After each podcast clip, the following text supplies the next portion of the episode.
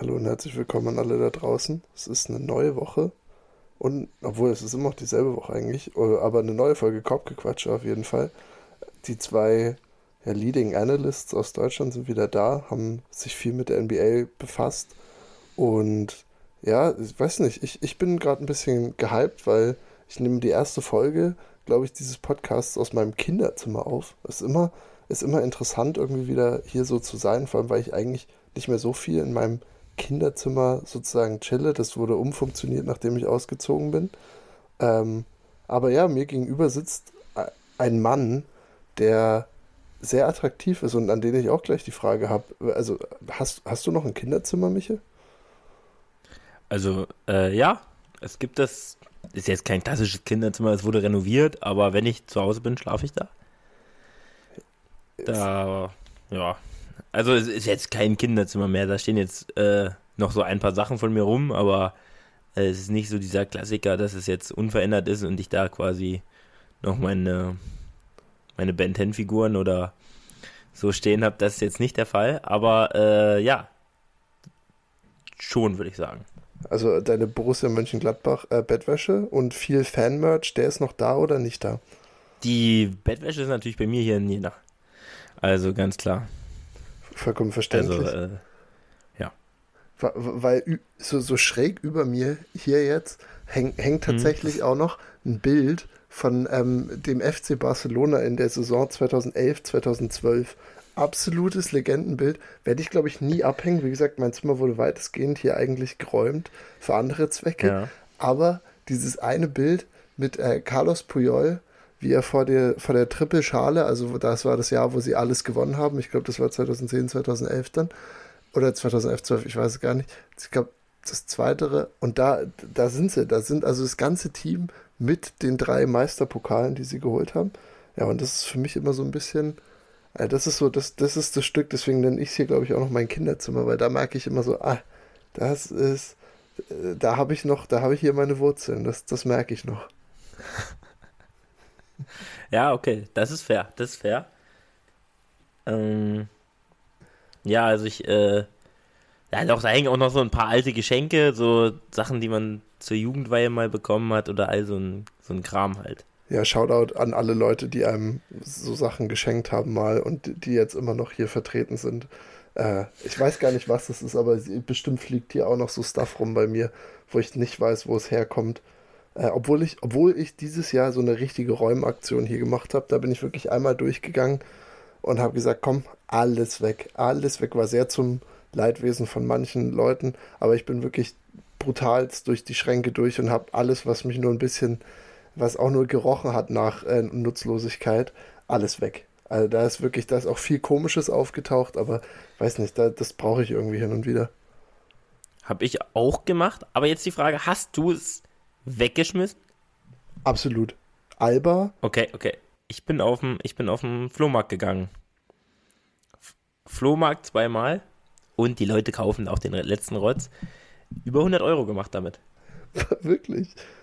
Ja. Ist, ich bin mir nicht mal sicher, dass ich aktiv 100 Euro damit machen könnte. Das glaubt man immer nicht, aber die Leute kaufen. Ich hatte PlayStation 2 Spiele, also so, aber so FIFA 2009, das, das gab es doch eine Milliarde Mal dieses Scheißspiel. Die Leute haben es gekauft. Aber vielleicht hat mich da auch einer Mies über den Tisch gezogen und das Spiel ist jetzt eine Milliarde Euro wert, aber das kann ich mir eigentlich nicht vorstellen. Deswegen, also, ähm, ja. Die Leute kaufen den letzten Rotz. Ja, ich glaube, das ist ein Fakt. Vielleicht sollte ich, vielleicht sollte ich da dann noch mal was starten, weil ich habe hier, das ist tatsächlich noch prominent vertreten in diesem Zimmer, ungefähr 150 bis 250 DVDs einfach nur gestapelt auf der, an der Wand zu liegen. Und das sind wirklich, also ich, ich kann dir mal nur von hier jetzt, ich gucke jetzt gerade so schräg rüber, meine absoluten Favorites sagen. Ich habe alle drei Hangover-Teile. Ähm, oh, sehr geil. Ja, ja. Und das Eine der besten Trilogien, die es gibt. Ich würde sagen, die beste. Ja. Ja, also ohne Witz, ich liebe diese Filme. Also wie oft ich mir die schon angeguckt habe, wenn es dir schlecht geht, kannst du diese Filme immer gucken. Ist wirklich ja ist ein Brett, ist ein absolutes Brett. Also, und die, die sind auch noch so untereinander geordnet hier im DVD-Regal.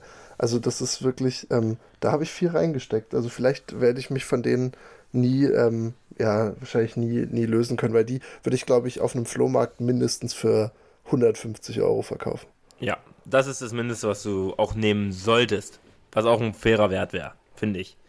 Denke ich auch. Denke ich auch. Also ich bin, okay, aber ich finde es gut, dass wir da auch so auf ein bisschen auf einer Seite auch sind, mit dem äh, Sachen loswerden äh, und, und Kinderzimmer nochmal ein bisschen ausräumen. Und ich glaube, ich werde es auch immer mein Kinderzimmer nennen. Aber ich sehe natürlich deinen Punkt, wenn nicht mehr so viel Kindersachen drin sind, dann ist es wahrscheinlich auch okay. Ja, also wie gesagt, ich würde es auch noch mein Kinderzimmer nennen, so, aber es ist jetzt kein klassisches Kinderzimmer mehr.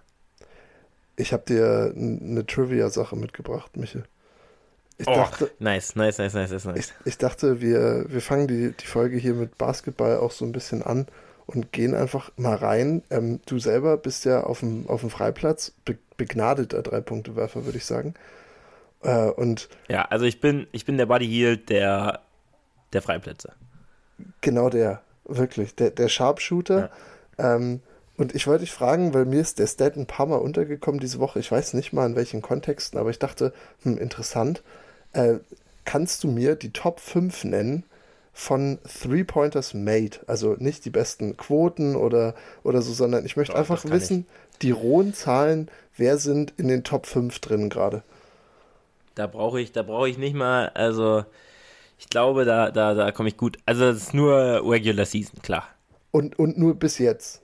Also nur, nur bis, ja, ja. 23, 24. Also die 20 Spiele, die wir bisher, oder 18 Spiele. Also so. diese Ach, okay. Saison. Ich dachte, wir gehen wirklich okay, oh, ich dachte all time. Ich war jetzt hier. Way, Way Allen, Steph Curry. Okay, ne, okay, okay, okay, okay, okay, okay. Alles klar. Also Steph Curry ist dabei. Steph Safe. Curry ist dabei. Da bin ich mir sicher. Auf jeden Fall. Ist Nummer 1, 91. Mm, danach wird schon echt enge, wer so viel macht. Warte, lass mich mal kurz überlegen. Ich weiß, Tyrese Halliburton vielleicht? Ist auf jeden Fall, ist Der, die 3. Ist die 3? Okay, okay, okay, okay, okay. Und danach wird es richtig schwer. Also, ich gehe jetzt mit einem kleinen. Ah, mit einem kleinen. Weil ich den Spieler, weil ich mich gerade mit ihm verglichen habe, Buddy Hield. Äh, nee, ich gucke gerade tatsächlich, wo ich Buddy Hield finde. Komm, komm, ah, ich sehe ihn auf 18 ähm, mit 53 nur gemachten. Also, äh, Auf wo? Auf wo? Wo? Auf 18. Auf 18 erst. Hat aber auch nur 135 äh, probiert. Also er ist bei 40, knapp 40 Prozent diese hm, Saison. Sp ja, spielt vielleicht auch nicht ganz so viel, ja. Ich, ich, ich, das ist richtig, das ist richtig. Warte, warte, warte. Lass mich mal ein bisschen überlegen. Vielleicht weil der auch, glaube ich, keine schlechte Prozentzahl hat dieses Jahr. Doncic, der wirft auf jeden Fall viel. Ja, das auf jeden Fall. Doncic ist die 2 ähm, mit 69, aber allein dieser Unterschied zwischen Curry und Doncic, äh, Curry 91 und dann Doncic mit 69, also es ist abgefahren, was Curry schon wieder ja, abliefert. Das, das, ist wirklich krank. Okay, okay. Also ich habe jetzt, ich habe Halliburton, Doncic, Curry. Genau, zwei, wenn du zwei noch rausfindest, das wäre krass, die, aber bei den beiden, also ich finde sie machen theoretisch Sinn, aber wären mir jetzt auf jeden Fall nicht in den Kopf gekommen, weil sie nicht die klassischen Shooter-Shooter sind. Ah, ich kann mal sagen, wen ich jetzt noch im Kopf habe. Ja. Also ich habe Bane im Kopf, Desmond Bane. Der ist ich weiß, fünf. dass der die Prozentzahl ist die 5. Mhm. Oh, ich dachte, weil der Prozentzahl ist ja runtergegangen bei ihm auf jeden Fall. Also er wirft auf jeden Fall nicht über 40 Prozent. Ist nicht schlecht, aber er wirft halt jetzt vermutlich ein bisschen mehr noch. Und danach habe ich keine Ahnung. Also wirklich keinen blassen. Ähm, ähm, warte, ich, ich, ich, ich, take a guess. Äh, äh, äh, mm, mm.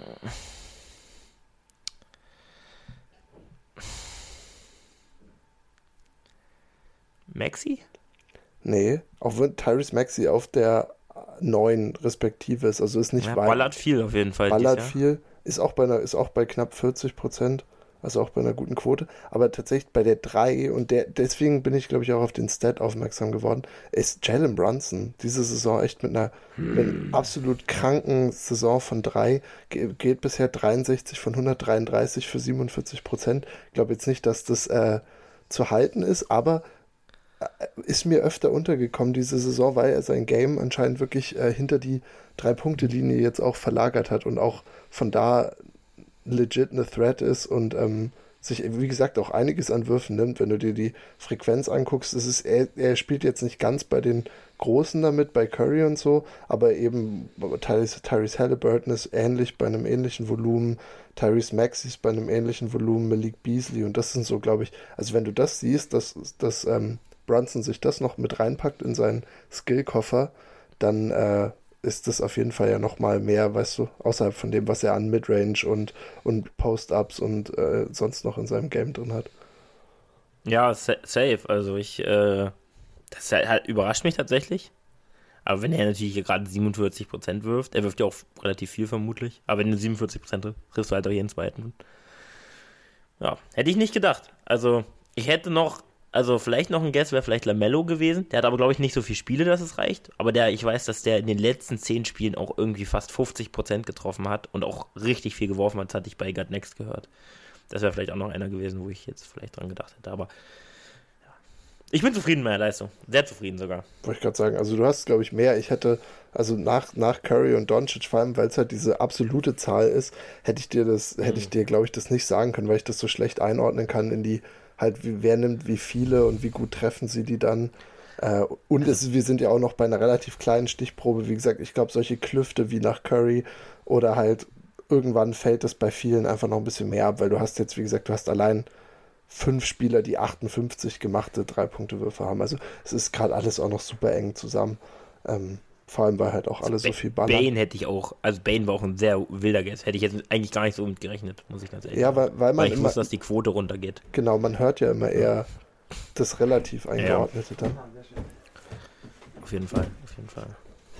Ja, und genau, nee, das war, dachte ich, wäre wär mal ein Einstieg. Also, wie gesagt, hast du dich sehr gut gemacht. Sehr schön, sehr schön. Wir nehmen hier. Äh, Spaß gemacht wir nehmen hier gerade am, am Sonntagabend auf, äh, Abend nicht, Nachmittag eigentlich.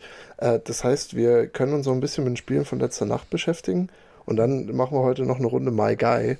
Haben wir letzte Saison angefangen und ich habe ich hab durch die alten Folgen durchgescrollt und war so, ah, das müssten wir eigentlich machen, weil jetzt ist die Saison ist ein bisschen alt. Man hat schon so erste, erste Eindrücke und ich finde, man hat auch schon so die ersten Spieler, die man einfach gerne guckt. Und deswegen dachte ich, das wäre jetzt für uns eine, eine Möglichkeit, My Guy wieder Perfekt. zu spielen.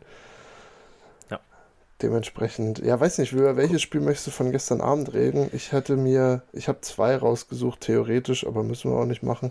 Und du, hm. also, ja, fang einfach an. Ich würde noch, um auch mit die Nacht mit davor so ein bisschen mitzunehmen, sind die Bulls real? Nein. Bringt Alex Caruso die Bulls wieder in die Playoffs? Nein, ich denke nicht. Aber ich sehe gerade letzte Nacht gegen letzte Nacht auch gegen New Orleans gewonnen. Ja, genau. Und oh. davor äh, gegen die Bucks tatsächlich gewonnen. Also, ja, auch ein geiles Spiel gewesen. Also haben die Bucks haben jetzt auch nicht gut gespielt, aber man muss auch sagen, dass die Bulls echt sehr, sehr gut gespielt haben.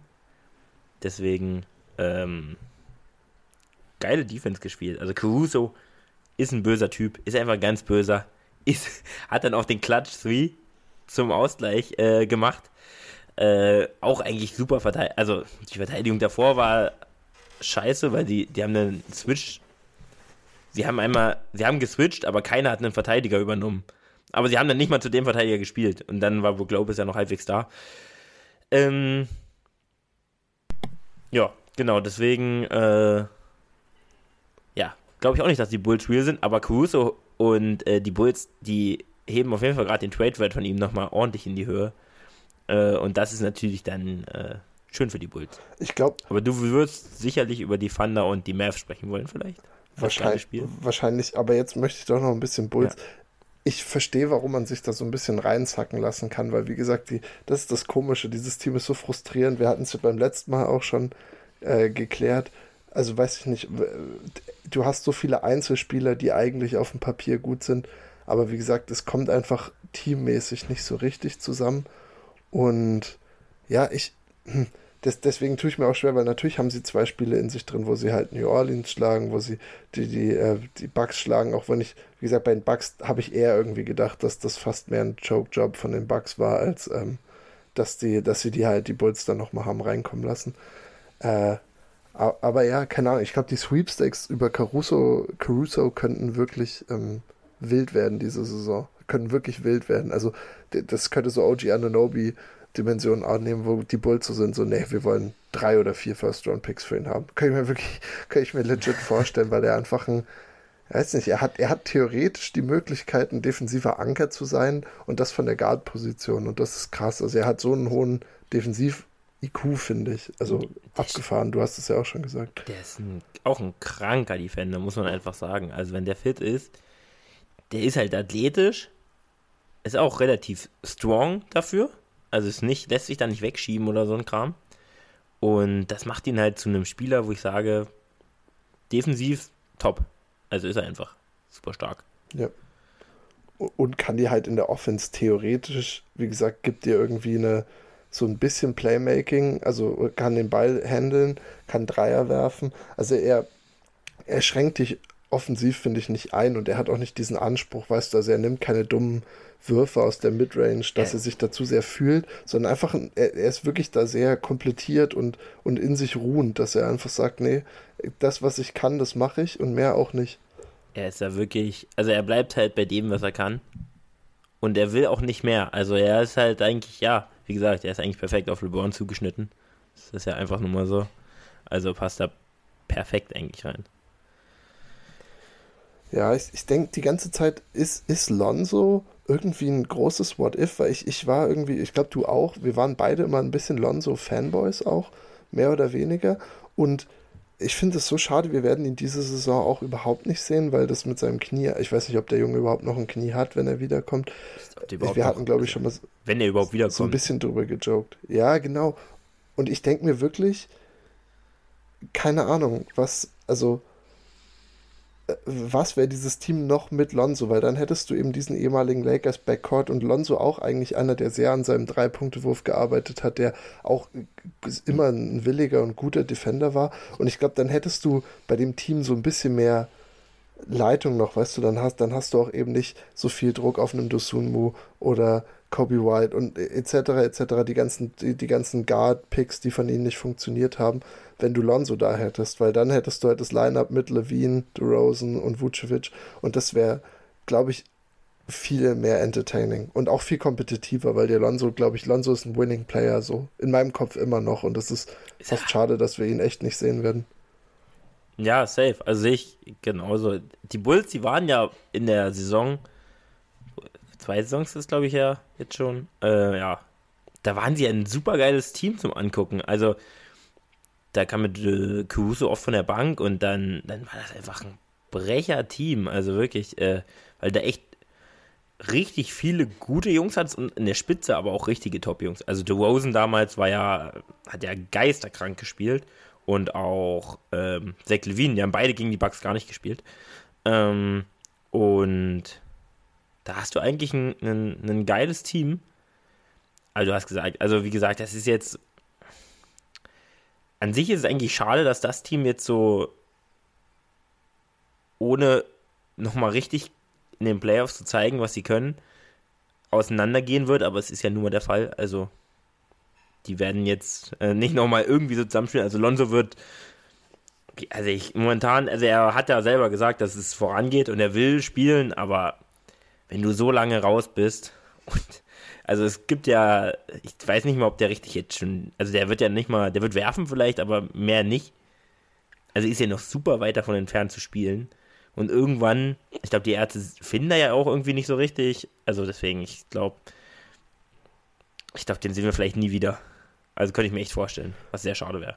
Ja, das wäre wirklich schade. Äh, ich habe dafür der, einen anderen Rumor gehört. Reinpassen würde. Auf jeden Fall. Ja. Aber ein, ein Rumor, den ich gehört habe, ähm, war, dass, dass Zach Levine, wir haben letzte Woche schon die Sweepstakes von ihm so ein bisschen geklärt, dass wir ihn beide nirgendwo so richtig sehen. Und er, er wurde jetzt ein, in einem Artikel mit den, mit den Hornets in Verbindung gebracht, also mit dem anderen Ball Brother, der jetzt natürlich auch verletzt ist, nämlich Lamello. Und das wollte ich nur noch mal sagen. dass ich finde, das fasst perfekt zusammen, was wir gesagt haben. Wenn, weil wenn Zach Levine zu den Hornets geht, dann äh, zeigt es genau, welche Art Spieler er ist und ja, also nämlich kein Winning Player, sondern einfach nur irgendein Spieler. Das und auch was die Hornets mit ihm anfangen wollen, ist unfassbar. Wenn, also wenn dann ein Lineup kommt mit ihm, mit Lamello und Scary Terry. Das wäre ein geiles. Also man muss ja sagen, Lamello hat ja, wie gesagt, echt geisterkrank gespielt jetzt davor. Und er hat sich jetzt schon wieder verletzt. Und das ist ja bei ihm immer das einzige Problem, weil er hat ja gezeigt, wenn man das jetzt sehen würde, ich habe hier gerade die Stats, er spielt 33 Minuten, legt 25 Punkte auf, 44% aus dem Feld, 39 von 3, also vollkommen okay. Und äh, gibt dir dabei halt auch noch Assist-technisch auch gute Werte. Er gibt dir da 8 Assists. Das ist schon äh, Top-Werte, sind das.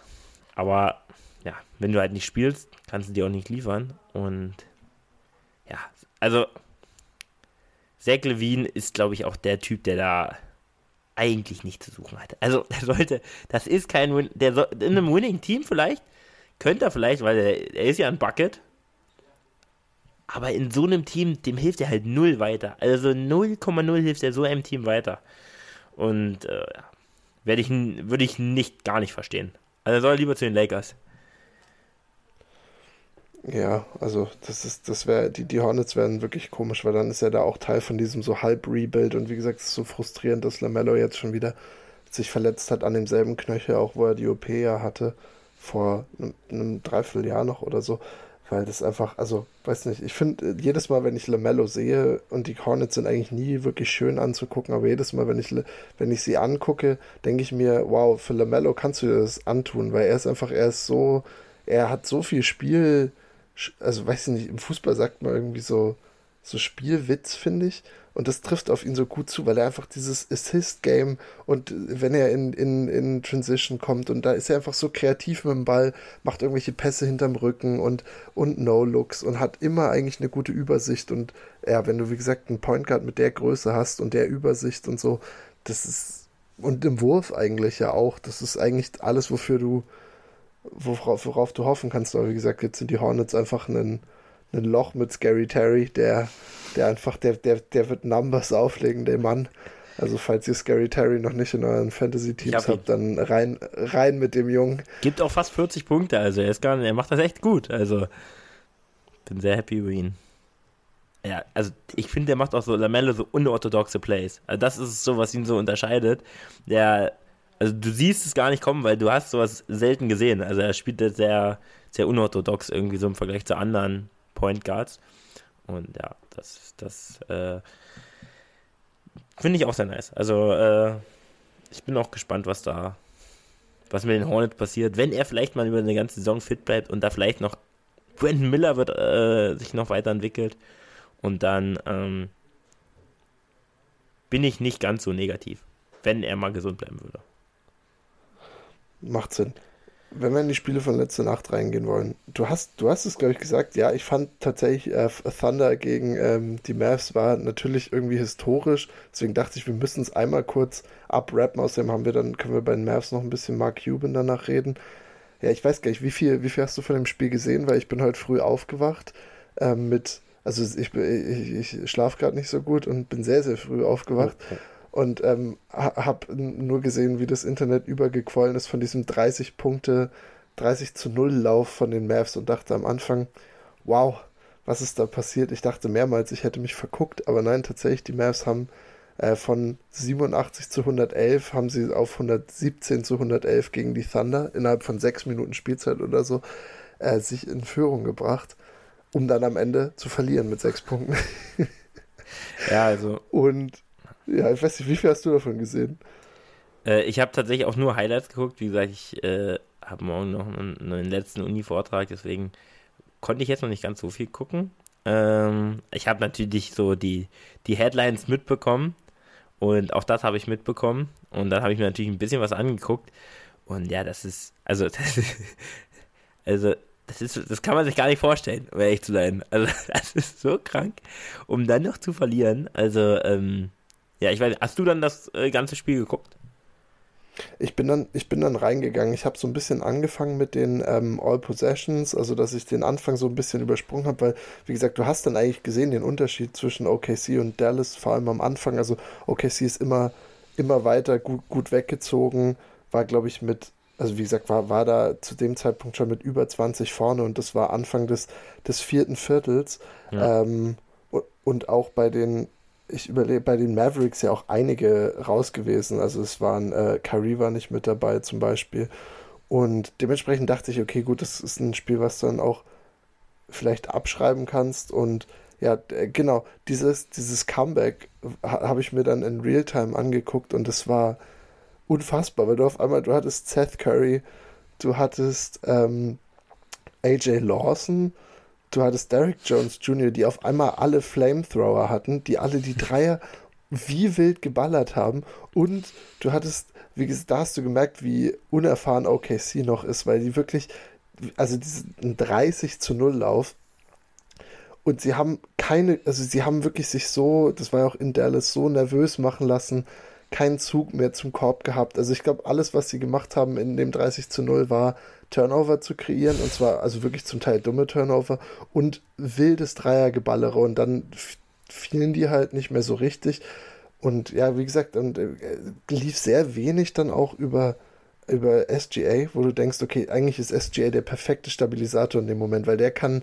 der kann die Ruhe reinbringen, der geht an die Freiwurflinie oder er macht ein Bucket in der Midrange, sodass die zumindest rauskommen aus diesem Flow. Und wie gesagt, du hattest die Mavs, die komplett wild gegangen sind. Ähm, Derek Lively auch noch wieder einfach ein paar, paar Monster-Blocks in dem Ding gehabt und dann stand die Halle. Also das war, war krass anzusehen und wie gesagt, finde ich, hat es gut zusammengefasst, weil OKC dann am Ende einfach diesen, den, den Corner noch bekommen hat und, äh, und, und, und dass es sich einfach geschafft hat, das Spiel nochmal wieder umzudrehen, wenn du eigentlich so zerlegt wirst im vierten Viertel. Und dementsprechend trotzdem, ja, sind am Ende, sind am Ende on top. Also es hat für mich irgendwie auch viel über OKC ausgesagt. Ja, und auch leider über die Mavs eben. Weil, wie gesagt, wenn du so, wenn du so einen Lauf hast, das musst du eigentlich nur noch ins Ziel bringen. Also OKC hat dir da nichts mehr gegeben, eigentlich zu dem Zeitpunkt. Nee, also ich hatte, wie gesagt, ich konnte das ganze Spiel nicht gucken, deswegen, und wie gesagt, so Highlights, die geben halt immer dann so einen Treffer wieder. Ich habe mir auch die, ähm, die das, äh, den Boxscore angeguckt und ich war dann auch so, hm, hat mich auch alles ein bisschen überrascht, wie das so lief, weil man denkt ja schon, dass SGA war ja eher eine, eine ruhigere Nacht für ihn. Also es war ja jetzt ja kein, ich glaube, was hatte er, 17 Punkte oder so? 17, ja. Ja, 17 Punkte, das ist ja für ihn, ja, 9 Assists natürlich, 5 Steals, das ist natürlich nicht schlecht, aber da denkst du schon, wenn die Thunder 126 scoren, dann rechnest du schon damit, dass SGA auch für 30 geht. Und auch an sich, wenn du die anderen Jungs angeguckt hast, Holmgren 11, GD 10, dort 10. Also von der Bank dann auch ein Bertans. 3 von 3 von draußen, 6 von 6 mal Freiwurflinie, 15 Punkte. Äh, Jalen Williams äh, mit 23, Jalen Williams mit 14. Also da kommen auch gute Jungs. Und äh, ja, wenn dann die, die Dallas Mavericks anguckst, klar, Luca geht mit 36 da raus. Was sagst du zu Lively? An sich so jetzt? Muss ich, ähm, muss ich leider auf später verschieben, weil er ist einer von meinen Guys. Also ich bin wirklich, ich bin, bin wirklich, bin wirklich ein bisschen, bisschen Fan von, von Lively geworden. Also das ist, der war so, weil er halt so aus diesem Draft, wo Dallas so gehypt wurde, äh, rausgekommen ist und alle meinten, oh Mensch, das könnte wirklich was sein. Und dann denkst du, ja, er ist ein Rookie. Aber jetzt jedes Mal, wenn ich mir Plays von Lively angucke, denke ich, ja, ist eigentlich, es ist wirklich, der könnte richtig Spaß machen. Vor allem, wenn du halt, wie gesagt, das verstehst, mit Luca zusammen zu spielen und da deine Rolle findest, das ist wunderbar. Und wie gesagt, also gerade gegen ein Team, was jetzt physisch weniger ist, einfach wie die, wie OKC, die haben ja jetzt einfach nicht, weißt du, nicht den Big Body Center, wo du sagst, okay, da könnte Lively noch Nachteile haben. Ähm, da, wie gesagt, komplettes Block-Festival heute Nacht. Er hat sieben Dinger geblockt und auch wirklich ridiculous Shots dabei gewesen, die er wirklich auf dem höchsten Punkt überm Ring alle abgestaubt hat. Dann ist aber dein Team ja nicht so klein. Wenn jetzt äh, Lively, der Titel ist ja wirklich sehr hoch, der ist 7-1. Also wirklich ein absolutes Brett, der Typ. Gefällt mir auch sehr ja, gut. Aber Genau, aber wie gesagt, halt sehr, äh, äh, einfach noch ein bisschen skinny so. Also du siehst, dass er einfach, also er ist noch kein entwickelter Center in der Liga. Ja. Aber wie gesagt, in dem Two-Man-Game mit Luca, das ist, das finde ich immer, es ist gut anzusehen. Wie gesagt, er, er kann, da, er kann das Rollen, macht er gut, hat dadurch einfach unglaublich hohe Field Goal Percentages auch einfach und ähm, ja, versteht es da, versteht es ganz gut schon in dieser Offense irgendwie, um Luca zu funktionieren. Und ich glaube, ja, mehr als das, so einen funktionalen Center brauchen sie eigentlich gar nicht. Und jetzt haben sie halt einen, den sie da richtig entwickeln können. Also ich bin, bin Fan. Ja, also kann ich auch so unterschreiben. Bin hier auch. Also ich finde ihn auch sehr gut. Passt ja. auch. Ist ja, glaube ich, der perfekte Fit für ihn. Also einfach mit Luca zu spielen. Und wie gesagt, also wenn du, wenn du guckst, weil die Defensive haut bisher einfach bei den Mavs ja nicht hin, in dem Spiel jetzt, wie gesagt, auch nicht hundertprozentig, ähm, tr trotz eben dieses Laufs, wo sie nichts, nichts zugelassen haben. Aber ich glaube, das ist auch das zum Beispiel eine Rolle, wo er einfach noch reinwachsen muss, weißt du, dass er eben, wo, wo er den, die Rim Protection, die er eben schon hat, aber also wie, wie gut kannst du ihn zum Beispiel auch in One-on-Ones rauslassen, etc. Also ich meine, da, da haben sie noch mehr also Baustellen, die Mavs ja allgemein, aber auch mit Grant Williams, der jetzt keine gute Nacht heute oder letzte Nacht eben hatte. Das sind trotzdem zwei, zwei Dudes, wo du sagst, die, die können einfach, die kannst du in der Defense stellen. So, das sind, wie gesagt, das sind Bodies, die dir in, in Playoffs auf jeden Fall helfen können. Und dann musst du halt gucken. Wie gesagt, auch, auch wieder, ich weiß gar nicht, wir sind wieder in, äh, Anfang Dezember. Ich bin auch wieder auf dem im Modus, dass ich sage, Luca ist nicht, er gibt sich mehr Mühe in der Defense, wo bist du bei ihm? Weil ich, ich bin, ich, ich weiß, wir hatten das letztes Jahr schon mal ganz ähnlich. Und dann ist er trotzdem wieder irgendwann eine Zero und hört auf, sich anzustrengen. Aber so jetzt, ich finde, er hasselt. Also Luca, man, wirklich manchmal okay eigentlich. Ich habe jetzt das Spiel nicht gesehen. Ja, voll, also man, es ist ja nicht so, dass er jetzt jede Possession abschenkt, aber so zwischendurch finde ich das echt, ähm, also er ist halt groß, er ist jetzt nicht super schnell, aber er kann ja verteidigen, so eine im oder so, da kann er ja, da muss ihn jetzt keinen, muss er keine Angst haben vor irgendeinem, selbst vor meistens Small Forwards nicht, weil er auch genauso groß ist wie die. Ähm, aber Teil ist auch, also ich finde den Effort, äh, ja, er muss halt auch immer viel Last vorne tragen und dann gibt er sich hinten wenig, wenig Mühe. Klar, es gibt Possessions, wo er sich dann wieder reinhaut, aber dann gibt es halt auch genauso viele, wo er nach hinten joggt, wo er gar nicht nach hinten geht. äh, wo er einfach die, die Refs therapiert für zwölf Minuten. Ja, also deswegen, ich bin da jetzt noch nicht so drin. Ich habe nicht so viel von ihm defensiv gesehen. Ähm, deswegen will ich mir jetzt nicht ein zu großes Urteil erlauben, aber ich, ich habe, also Luca habe ich jetzt die letzten Jahre schon viel gesehen und da war es eigentlich immer so, dass es es gab mal Stretches, wo er sich wirklich ein bisschen mehr angestrengt hat, aber die wurden dann eigentlich immer wieder davon übertüncht, dass äh, es dazu kam, dass er dann in anderen Possessions gar keinen Defense gespielt hat. Ja, du, du sagst ja auch, in, heute spielt er 46 Minuten. Es war lang klar, ob er nicht sogar 48 spielt. Also er, er, ist einfach, er hat so eine Load, die er da tragen muss, vor allem eben, wenn Kyrie jetzt nicht da ist. Ähm, da, dann gerade auch in der Offensive, wie viel er, wie viel er den Ball in der Hand hat und so dementsprechend, ja, man, man kann es ihm jetzt nicht verübeln, dass er in der Regular Season da nicht so einen Fick gibt, aber wie gesagt, äh, ma manchmal erwischt er mich und dann denke ich, oh, schau mal, dann bleibt er gut vor Gegnern oder er hasselt zurück in Transition und versucht irgendwie Shots zu challengen und so. Und das sind ja manchmal Sachen, wo du weißt, das gibt er dir einfach gar nicht, weil er im Kopf eher in der, in der Offense ist. Mhm. Aber ja, das sind die, das sind die Mavs wieder, wie gesagt, sind bei 11 und 8 jetzt, also eigentlich nach diesem heißen Start von 4 und 0 genau das, was man erwartet hätte. Eigentlich wieder irgendein 500-Team. So. Also ich ja. äh, finde find so ein paar Aspekte mit Kyrie und Luca im Two-Man-Game krass. Ähm, das das finde ich, das machen sie gut, weißt du, wie sie sich komplementieren und gegenseitig den Ball zuwerfen. Aber wie gesagt, dann auch äh, in, der, in der Defense trotzdem die Lücken, die man irgendwie hätte vorher auch erahnen können. Äh, se selbst mit Grant Williams, weil wie gesagt, der, der ankert dir jetzt auch nicht deine Defense eigentlich. Hast du noch was zu dem Spiel? Sonst, sonst müssen wir, glaube ich, ein bisschen über Mark Cuban reden, was, was jetzt mit ihm, ob er Fulltime Shark Tank macht oder nicht.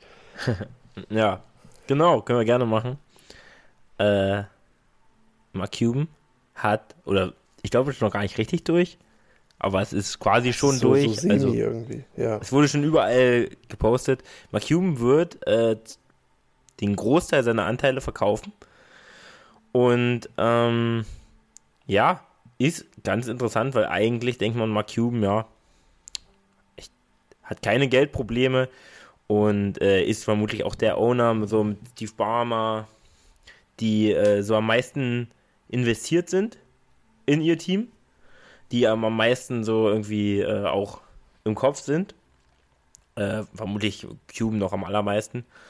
Äh, und deswegen war ich erst sehr überrascht, Ich dachte so, hä, was ist denn jetzt los? Dann hatte ich das so ein bisschen äh, mir durchgelesen und dann, er wird ja immer noch dieser, also er wird ja quasi immer noch so ein Executive sein, also er wird ja trotzdem die Basketball-Operationen da leiten. Und dann verkauft er seine Anteile ja vermutlich an so einen, also an, an eine Frau, die fünfreichste Frau der Welt habe ich gelesen. Und äh, ja, die ist durch, also auch äh, mit ihrem Partner, der ist glaube ich verstorben schon, ähm, über Casinos, also die haben eine Casino-Firma, ich kenne den Namen jetzt nicht, äh, und sind auch äh, Multimilliardäre. Ähm, also bei denen spielt Geld auch keine Rolle. Und mit denen will er dann ein bisschen was aufbauen in Dallas. Also, äh, ja, ich finde, er hat da nichts falsch gemacht. Er ist ja immer noch Minority Owner. Also, er hat ja nicht alles verkauft von seinen ähm, Werten. Und ich glaube, er hat damit, ich glaube, er hat die früher für 250 Millionen oder so gekauft. Und jetzt sind die ja, werden die Mavs ja insgesamt auf irgendwie 3 Milliarden geschätzt oder so.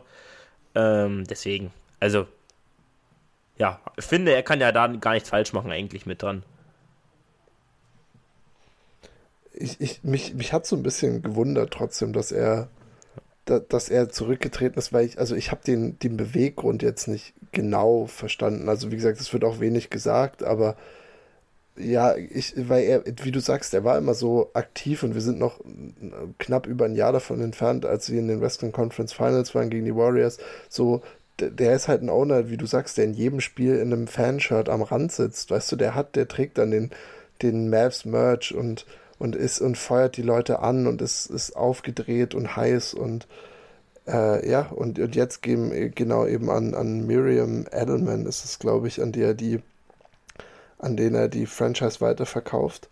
Und ja, ich, ich vielleicht, ich weiß es nicht, vielleicht steckt mehr dahinter, dass er irgendwie zurück dass er sich allgemein da mehr zurückziehen will aus der Öffentlichkeit und ja, dann ist es, glaube ich, okay, einfach ein Sportteam, Sportteam einfach loszulassen. Ich bin gespannt, vielleicht kommt irgendwie noch mehr im, im Laufe ja, der Story irgendwie raus, keine Ahnung. Weil ich fand es so jetzt fast ein bisschen so abrupt.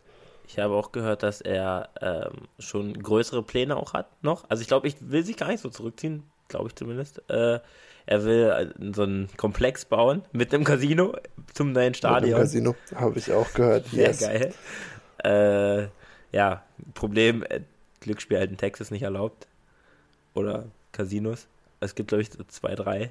Ähm, äh, von Native, also auf den, ja, sind halt diese Native American Casinos mäßig, wie man aus den Filmen so kennt in Amerika. Ähm, aber ich glaube, Cuban wird das machen da und dann wird das mies. Dann gehst du direkt vom einarmigen Banditen direkt zum Spiel. Das Geld, was du verzeugt hast, gleich nochmal für Tickets ausgeben.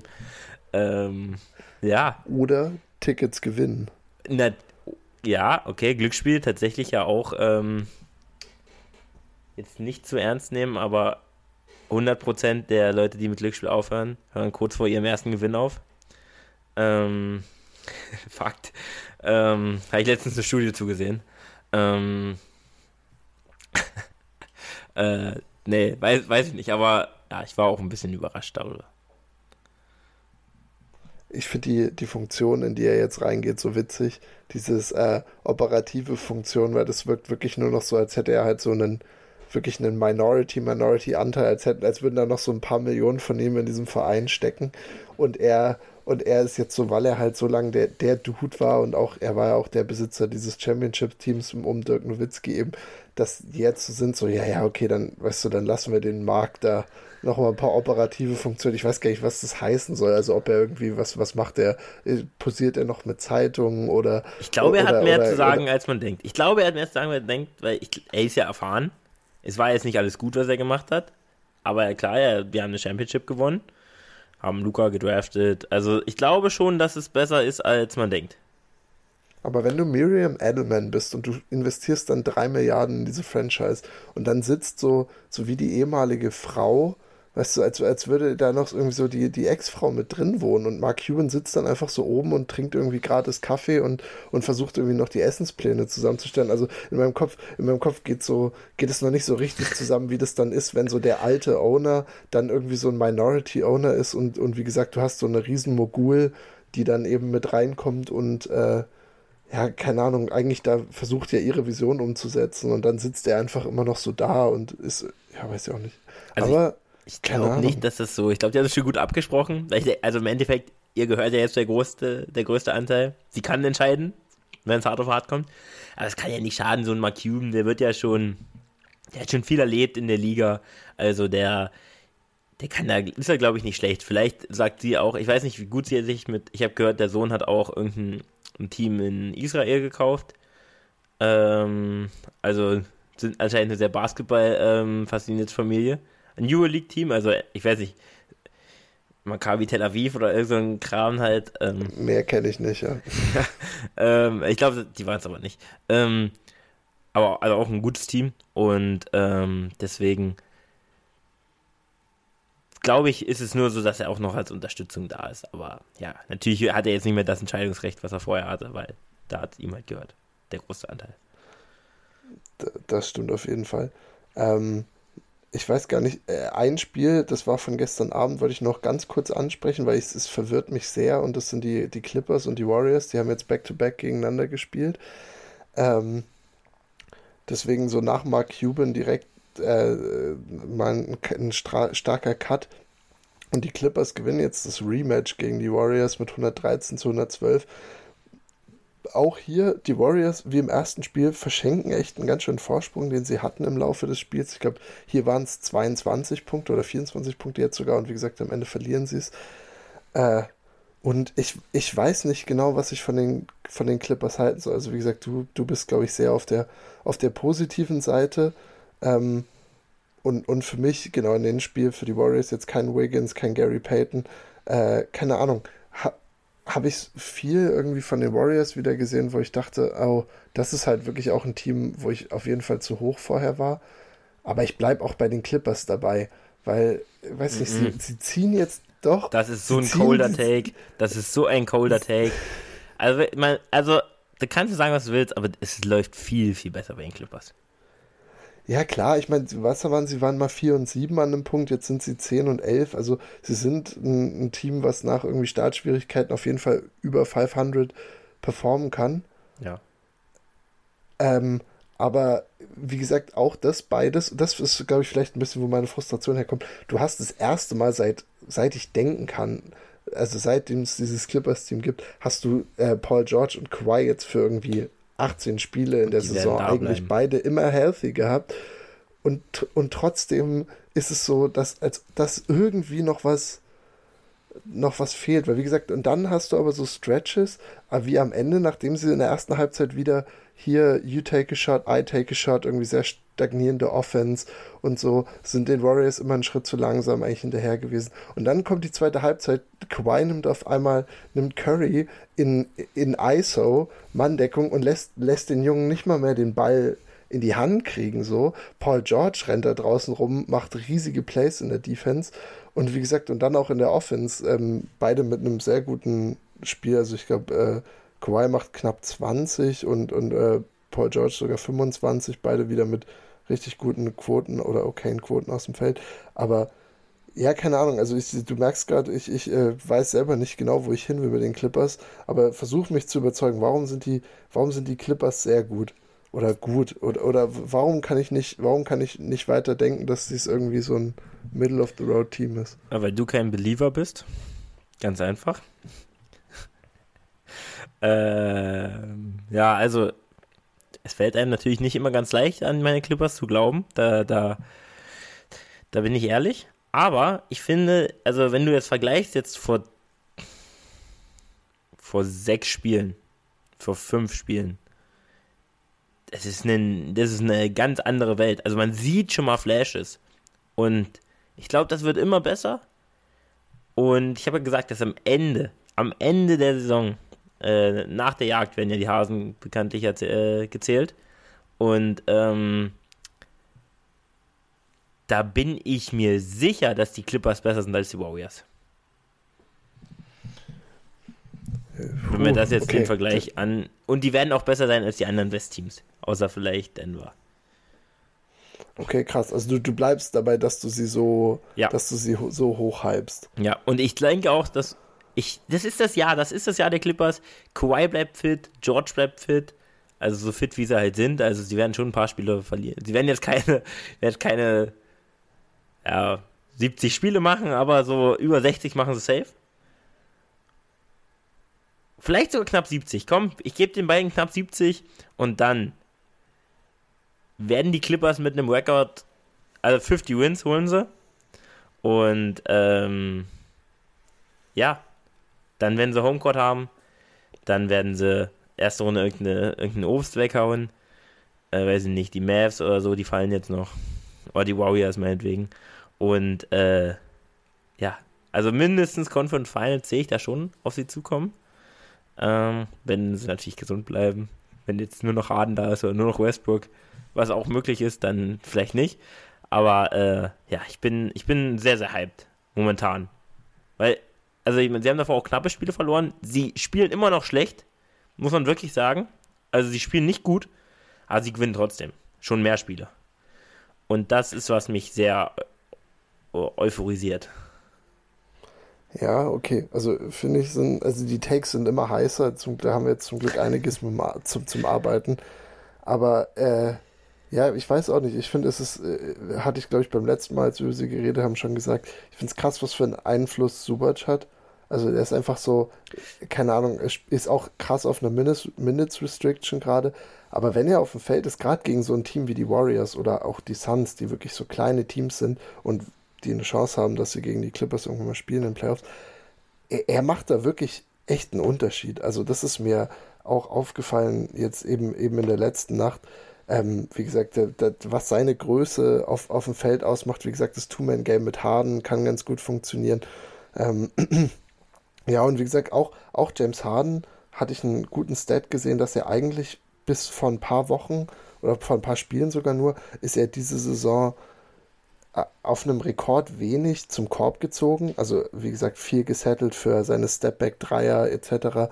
Ähm, und du hast trotzdem, hast du jetzt in einem Spiel ihn gehabt, wo er nur in Anführungsstrichen sieben Dreier nimmt und wie gesagt fünf von sieben aus dem Feld geht, äh, außerhalb davon. Und ich fand seine, das war immer der Drive zur linken Hand, das, was ihn so gefährlich gemacht hat früher, also mit so ein bisschen Burst. Und wie gesagt, die Warriors hatten auf dem, per, per, auf dem Perimeter jetzt niemanden, der ihn verteidigen konnte. Und auch um, um, um Korb rum ganz, also wirklich eine gruselige äh, Performance von den Warriors. Ja, und wie gesagt, sowas, sowas kannst du dann auf einmal ausnutzen. Du hast Paul George und Kawhi sind immer noch gut in der Midrange. Äh, und ja, Daniel Theiss ist auf, kann auf einmal wieder Qualitätsminuten spielen, habe ich das Gefühl, für einen vielleicht contending Team. Also nicht contending, so würde ich die also, Clippers jetzt nicht sehen. Aber keine Ahnung, Thais äh, finde ich äh, immer wieder irgendwie einen, ja, weiß ich nicht, einen sehr vielseitigen Spieler, der da auch irgendwie gut reinpasst. Oder vielleicht. Also ich bin noch nicht ganz sold bei, bei Thais. Aber also er ist natürlich, er kriegt ja viele Minuten, also kein Team, glaube ich, wo er jetzt so viele Minuten kriegt wie bei den, bei den Clippers. Hat jetzt letzte Nacht 22 gespielt. Ist natürlich an sich ein guter Spieler. Ich glaube, noch ein größerer Buddy wäre vielleicht nicht schlecht, aber er ist natürlich, der so ein bisschen sein Own halten kann da in der Paint und der einen Dirty Job macht, muss, glaube ich, besser reinpassen, weil ich glaube, wenn das sich noch ein bisschen einfuchst, kann das auch noch besser werden. Ich glaube, da ist auf jeden Fall noch Potenzial, weil er kann ja auch was als Rollman, ähm, vielleicht so ein Pick and Pop in die Midrange eher vielleicht. Draußen ist er dann doch, also kann er auch mal werfen, aber ist jetzt nicht wirklich effizient. Ähm, und ich glaube, wenn sich da auch noch ein bisschen was entwickelt, dann, dann könnte das richtig gut werden. Da bin ich aber noch eher etwas zurückhaltend, würde ich sagen, bei ihm. Ist noch nicht mein, also, aber ist auch eine Facette, wo die, wo sie sich auf jeden Fall auch noch verbessern können. Also, Sky is the limit.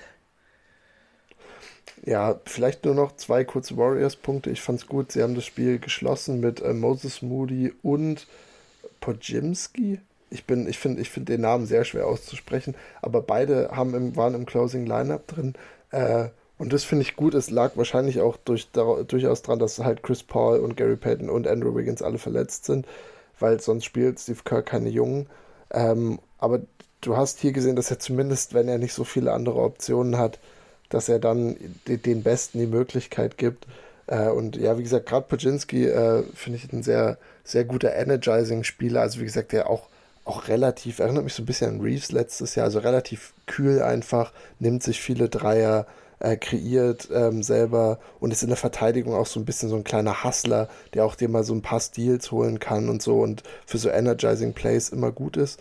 Ja, und wie gesagt, auch, auch, auch Moses Moody weiß nicht, seitdem er gedraftet wurde vor drei Jahren eigentlich immer ein, immer ein Spieler, wo du dachtest, na, er oder Kuminga, vielleicht wird es irgendjemand was. Und ich finde, diese Saison macht vor allem, macht er vor allem einen guten Sprung, geht vor allem auch zehnmal an die Linie in dem Spiel jetzt. Also war, war auch physisch wirklich dominant.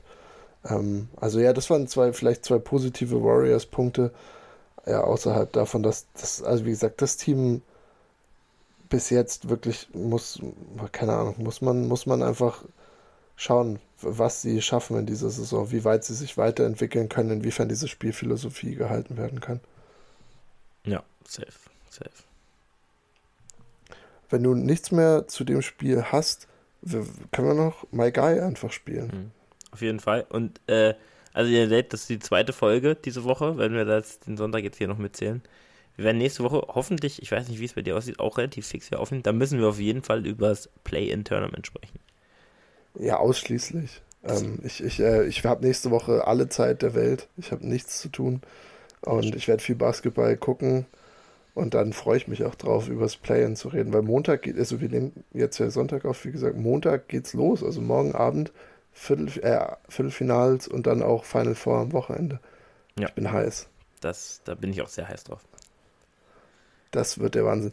Michael, de, deine Guys, wir haben es versucht, so ein bisschen in der Team Edition dieses Jahr zu machen. Ja. Äh, ich, äh, genau, das heißt, wir können ja am Ende, können wir uns auch gerne noch kurz battlen, wer das offensichtlich besseres Team hat. Aber ja. äh, ich, ich, bin, ich bin gespannt auf deine, auf deine, Ein also de, de, deine Jungs und ja, keine Ahnung, fang gern an. Du, du also, darfst den Start du, machen. Kannst du nochmal auch für die Zuschauer und auch für mich so eine kleine Definition nehmen, was deine Definition ist von My Guy? Welche Spieler es hier reingeschafft haben? Es haben hier also nicht, äh, wir haben nicht ein Team zusammengestellt aus äh, Janis, Jokic, Kevin Durant, ähm, SGA und Halliburton, sondern äh, wir haben. Wir haben ähm, ein anderes Team mit Spielern, die uns einfach äh, sehr gut gefallen diese Saison. Ich habe in meinem Kopf immer so ein bisschen so ein, finanzielles Limit gesetzt. Also bei mir war es so, der darf eigentlich nicht mehr als 15 bis 20 Millionen verdienen dieses Jahr, weil, wie gesagt, es ist ein, ein, Spieler, den ich mir, wo, wo ich jetzt, äh, jetzt sozusagen zeigen will, ich bin Fan, bevor er den, den finalen Sprung schafft oder, oder bevor er sich äh, so in den, ins nationale Thema mit, mit, mit reinbringt, also be bevor ihn dann jedes, jeder Beatrider covert in den USA und so weiter. Äh, das heißt, ich, ich, ich bin so ein bisschen danach gegangen. Also einfach Spieler, die auch in Rollen sehr gut ähm, funktionieren und habe eben dementsprechend versucht, das sind auch Junge bei mir dabei. Also ich habe, glaube ich, ich, ich zähle gerade mal durch, ich habe eins, zwei, drei, ich habe drei Rookies in meinen fünf, also auch viele viele, die ähm, jetzt erst frisch in der Liga sind, ja, und wo wir einfach das Potenzial mögen. Das sind, das sind meine Guys. Bist du da ähnlich rangegangen oder, oder ist bei dir jetzt doch noch so ein, äh, so ein Clay Thompson mit dabei? also Clay Thompson hat hier eigentlich gar nichts verloren. Ich habe ein, zwei Spiele, die schon etwas besser sind. Ich habe keine All-Stars dabei. Also. Das ist sehr gut. So gut natürlich jetzt nicht. Aber ich habe schon ein, zwei Jungs dabei, die sind jetzt. Ähm, ich finde, sie spielen spielen halt die Saison nochmal besser als davor, aber sind jetzt keine. Also auch von mir wird jetzt keiner ein All-Star werden aus meinem Team. Aber es sind Jungs dabei, die schon etwas besser sind. Ich habe mir tatsächlich auch, äh, mache ich öfter so, auch im Restaurant oft, ähm, ich habe mir mehrere Namen aufgeschrieben und ich werde jetzt gleich entscheiden, wen ich nehme. Ähm, genau. Wo willst du anfangen? Groß, klein? Wo, wo, wo gehen wir rein? Ich lass, ich lass dich wirklich anfangen. Okay. Ich würde sagen, wir machen wirklich so von, wir gehen von 1 bis 5 durch. Also wir können gerne erst den Backport, Backcourt besetzen, Frontcourt und dann mit dem Center abschließen. So bin ich ungefähr auch in meinem Kopf vorgegangen. Okay. Also auf der 1 habe ich George. Keontae George. Von, Sehr von, gut. Von den Jazz. Also ich hatte noch, ähm, um mich kurz mitzunehmen, Conley und Schröder drauf. Ähm, weil ich glaube, die beiden sind für ihre Teams sehr, sehr wichtig momentan. Also du hast auch Conley und der jetzt so persönlich natürlich jetzt keine kranke Saison spielt, hatte schon viel, viel bessere Saisons gehabt in Memphis, aber ähm, spielt eine super wichtige Rolle. Aber ich habe mich dann jetzt für Keontae George entschieden. Ähm, ja, also ist auch ein Rookie. Ähm, First Round Pick gewesen, Nummer 16. Sehr ineffizienter Typ aus Camus Baylor. Aber gibt ja seine, also spielt seine Rolle finde ich, und macht, also ich sehe bei ihm immer, wenn ich das sehe, sehe ich irgendwie so Flashes, dass das richtig geil werden kann. Also, ähm, besonders so Playmaking-technisch sehe ich bei dem echt Potenzial.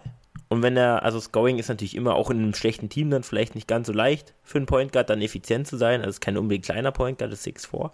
Aber trotzdem ja bei Point Guards eher so die Position, besonders bei Rookies, die halt immer relativ ineffizient sind. Ähm, und deswegen bin ich hyped. Also gibt dir momentan 10,5 Punkte, 3,3 Rebounds, 5 Assists bei 35% aus dem Feld. Das ist natürlich jetzt nicht so gut und 31% von draußen. Aber er trifft auch 78% von der Linie und hat 20 Spiele gespielt, sie, äh, 12 Mal jetzt gestartet. Und das ist ein Guide, wo ich sagen würde, der auch jetzt schon manchmal so in Rookie, äh, in Rookie-Stats auftritt, also besonders bei den, Assist halt, den echt, glaube ich, wenig auf dem Schirm haben, weil halt Utah auch dieses Jahr keine große Rolle spielen wird. Aber da, äh, finde ich, bringt er eine sehr geile Rolle rein und deswegen habe ich mich für ihn entschieden. Finde ich super gut. Er hat, hat ja auch in der Summer League sehr auf sich äh, aufmerksam gemacht. Ja. Und wie gesagt, das mag ich an der, an der Rubrik jetzt schon wieder. Ist auch einer, den ich diese Saison, weil es halt um Utah geht, wo er spielt, den ich dadurch echt nicht viel geguckt habe. Also Keontae Judge wirklich immer nur, nur in Ausschnitten bei mir vorhanden. Äh, und finde ich aber super, weil ich, ich denke auch, dass der wirklich äh, Potenzial haben kann. Ähm, ich, ja. ich, wie, du hast, hast ja auch gesagt, gerade was er körperlich dir, dir gibt, ähm, es, es ist gut auf, dem, auf einer Guard-Position zu haben. Und ähm, dementsprechend, das, was du alles angesprochen hast, das, das sind auch Sachen, wo ich mich irgendwie freue, wenn Utah mehr, mehr eine Rolle spielt, dass ich die, äh, dann wieder vielleicht ihn auch mehr angucken kann. Und dann kann ich mich auch erfreuen an Keontae George. Ja, also und so junges Potenzial zu haben, schadet ja nie. Also ist vielleicht einer der, ich würde sagen, ja, der momentan noch schlechteste Spieler bei mir. Also mit so. Also mein Point Guard wird, ja, ist nicht so gut, aber ich habe andere Playmaker drin, deswegen brauche ich das nicht. Also mein Team ist all around auch gut, würde ich sagen. Ja, und ich finde auch, am Ende müssen wir auch kurz mal absprechen, welch, wo, wo, weißt du, wenn unsere Teams gegeneinander squaren würden, wo, wo natürlich Stärken und Schwächen dann ja. auch insgesamt ja. liegen. Ja. Weil, weil ich glaube, also den, den Dude, den ich auf Point Guard gesetzt habe, ich weiß überhaupt nicht, ob er überhaupt als Point Guard durchgeht auf dem Papier, okay. äh, ist äh, Jalen Sachs. Ich hatte ihn letzte ich. Folge schon mal ge geschautoutet und äh, ja, wie gesagt, äh, ich, ich habe ihn vor allem, mein, mein, Team ist ein bisschen Defense-lastiger zum Teil. Also auf zwei Positionen habe ich eigentlich nur wegen Defense die Leute genommen und er ist, er ist auf jeden Fall einer davon, weil er einfach ein, ein, ein mieser Fighter ist äh, und der dieses Jahr komischerweise, vielleicht fällt es auch noch wieder ab, äh, seinen Drei-Punkte-Wurf ein bisschen gefunden hat. Also trifft gerade 37 Prozent aus dem Feld und für seine Karriere, also in den zwei Jahren davor, hat er, war er unter 30 bei 28. Das war immer ein Problem. Ähm, und ja, so, so wie ich eben schon mal ihn, über ihn hergezogen bin mit Lob äh, in, der, in der letzten Folge oder vorletzten Folge, ähm, ja, mache ich das wieder und ich glaube, wie gesagt, er, er, gibt dir, er gibt dir unglaublich viel Energie in der Defense und kann, kann wirklich, ist auch 6'5, also auch wirklich äh, oversized als Guard und, und spielt dann wirklich auch mit, mit ganz viel Charisma und deswegen dachte ich, der, er ist so ein bisschen der Vocal Leader in meinem Team und wie gesagt, wenn sein Drei-Punkte-Wurf weiter nur ansatzweise in die Richtung geht, wo er jetzt gerade ist, von mir aus, mach 35 Prozent, irgendwie sowas, dass jeder dritte Dreier sitzt, dann dann passt es, weil sonst Shooting habe ich eigentlich auch noch ganz gut vertreten. Was, was, was sagst du zu Jalen Sachs? Also hatte ich tatsächlich auch hier, also hatte einen Platz in meinem, ich habe ihn rausgenommen, weil wir letzte Saison, äh, letzte Woche drüber gesprochen haben und weil ich mir relativ sicher war, dass du Jalen Sachs nimmst. Danke, äh, danke. Den wollte ich dir lassen, weil es ist dein Guy, es ist dein Guy, das ist nicht mein Guy, muss ich sagen. Also er ist natürlich ein Spieler, der perfekt eigentlich reinpasst in diese Situation oder in dieses weil er echt nochmal einen Sprung gemacht hat. Ich weiß gar nicht, wie Stats-wise wird nicht so ein Riesensprung gewesen sein, von der Effizienz her vermutlich schon. Aber ähm, ja. der einfach eine geilere Rolle spielt in einem besseren Team. Und das, also auch das, das Play ist ja auch ein Athlet, also ist auch ein sehr athletischer Spieler, aber auch Cole Anthony und dann dieses Play, ähm, LeBron und äh, Wade-mäßig war sehr, sehr geil. Hast du das gesehen? Diesen, diesen Lob. Das Den stoppt dann Anthony ja. aber auch wirklich hart rein. Also war wirklich geil. Ähm, und ja, da sind die, da sind die Stats, ja. Ähm, ja, ist jetzt nicht kein Riesensprung, halt effizienter auf jeden Fall, aber ansonsten ja, hast du ja angesprochen, 13, 4 und 3. Ja. Also ist auf jeden Fall perfekt für diese, für diese Rubrik. Also da, da gibt es kaum bessere. Und ähm, ja, da hast du auf jeden Fall den Edge jetzt so Point Guard technisch. Safe. Alles klar. Dann, dann äh, fahr du fort. Okay, ich muss hier immer vorlegen. Okay, okay, okay. Auf meiner Nummer. Du musst auf, immer vorlegen. Okay, auf der 2 habe ich auch einen Spieler, ähm, den, der ist mir quasi erst so aufgefallen. War ein Spieler, wo ich echt dachte, wo ich ihn ähm, letzten Saisons gesehen habe, der wird nicht keine große Rolle in der NBA spielen. Aber ich habe ihn jetzt, weil ich das Team halt oft geguckt habe, oft gesehen, da ist er mir schon positiv aufgefallen. Aaron Neesmith. Aaron Neesmith steht bei mir auf der 2, 6'6, ähm, spielt bei den Pacers eher so Small Forward Rolle, ist aber einfach ein geiler Typ. Also bei Boston war er echt immer eigentlich nur dafür bekannt, dass er sehr ineffizient ist. Ähm, und auch ansonsten nicht viel gemacht hat. Bei den Pacers jetzt sieht es völlig anders aus. Also hat über die Saison trifft er halt extrem hochprozentig, also trifft 50, 55 Prozent aus dem Feld und 46 Prozent von draußen. Legt dir gerade 11 Punkte auf, 1 Steal, 0,6 Blocks, macht ansonsten nicht besonders viel, außer noch 3 Rebounds. Aber den habe ich einfach mit reingenommen, weil er auch für die Pacers, ähm, die ich hier, also die ich auch offen äh, als sehr, sehr geiles Team unterstütze, ähm, wollte ich ihn damit reinnehmen und er ist halt der Spieler, der auch eine wichtige Rolle spielt. Ich hatte auch Buddy Hield so ein bisschen im Kopf, aber dann habe ich mich für Aaron Neesmith entschieden, weil ich ja einfach auch einen geilen Typen finde. Auch äh, athletisch jetzt nicht schlecht und dadurch auch, ähm, wenn er sich reinläuft, eine Defense, kein schlechter Mann. Einfach ein geiler Rollenspieler. Sehe ich. Bin ich. Der halt auch einen Sprung gemacht hat zu den anderen Saisons. Also jetzt nochmal einen Sprung in Effizienz und im Scoring bin ich hundertprozentig bei dir. Ich habe mich ein bisschen mehr auch mit den Pacers befasst in, in, in der letzten Zeit und wie gesagt, also wie er auch einfach in dieses System reinpasst, weil er einfach ballert ohne Ende, das ist schon, das, das macht schon richtig viel Spaß auf jeden Fall. Ähm, und dementsprechend. trifft momentan. Ja, trifft ohne Ende. Also das, das ist halt geisterkrank. Ja, deswegen ja, passt da wirklich perfekt rein.